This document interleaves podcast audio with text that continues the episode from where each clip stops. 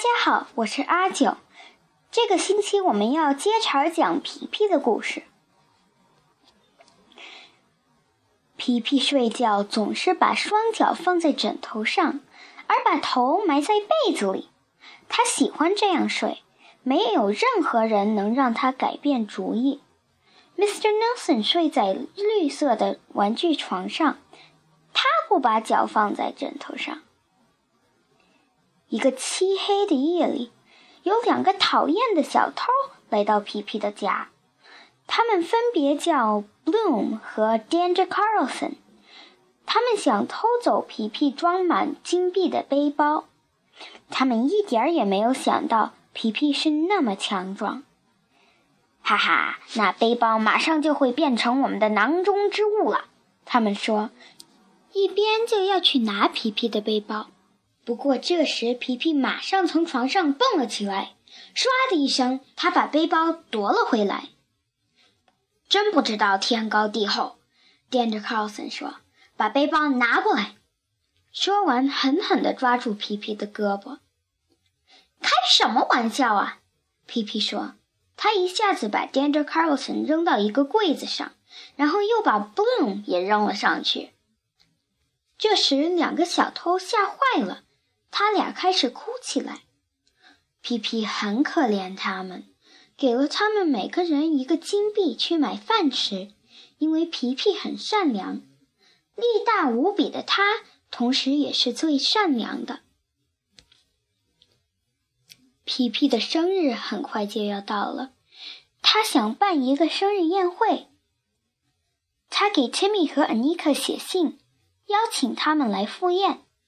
他的写作能力不是特别强，因为他不像其他孩子那样上过学。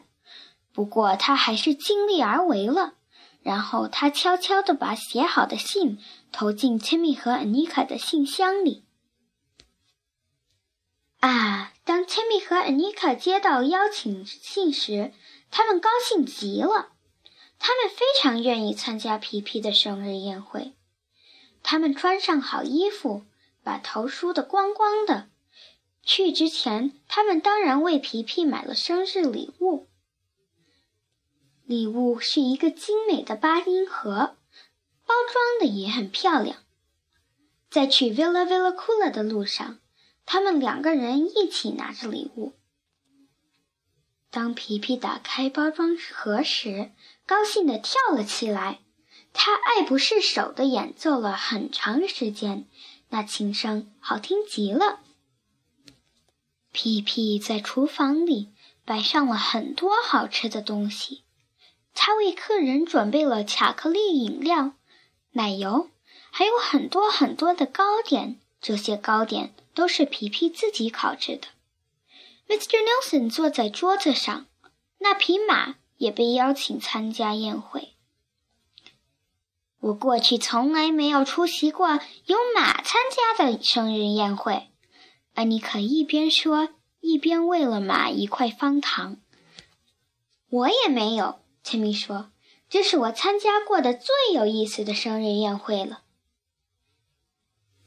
皮皮喝完巧克力以后，把空杯子当帽子扣在自己的头上，不过里面的饮料没喝干净。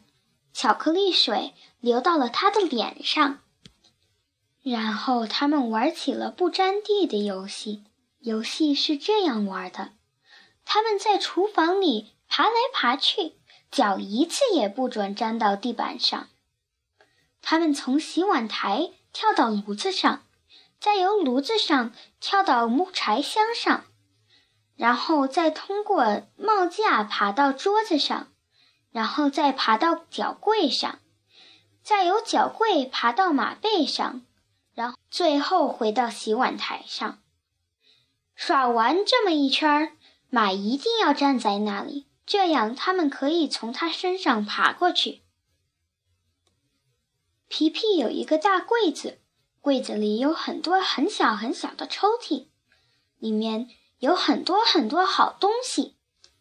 这些东西连玩具店里也没有，有各种小娃娃、小喇叭、鸟蛋、奇异的贝壳，还有项链和把儿上镶嵌着珍珠的小刀。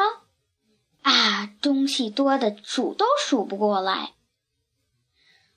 皮皮给 Timmy 和 Anika 每人一件礼物，尽管今天不是他们的生日。Timmy 得到一只象牙做的小笛子，可以可以吹出好听的曲子。Anika 得到一个胸针，样子像一只蝴蝶。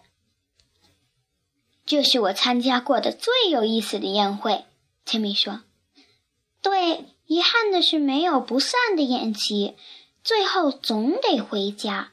安妮卡说：“他们跟皮皮挥手告别，皮皮和 Mr. Nelson 也挥手回敬。陈米和安妮卡非常喜欢皮皮，他们每天都想找皮皮一起玩。亲爱的小朋友，今天就讲到这儿，下一个星期。请继续收听长袜子皮皮的故事。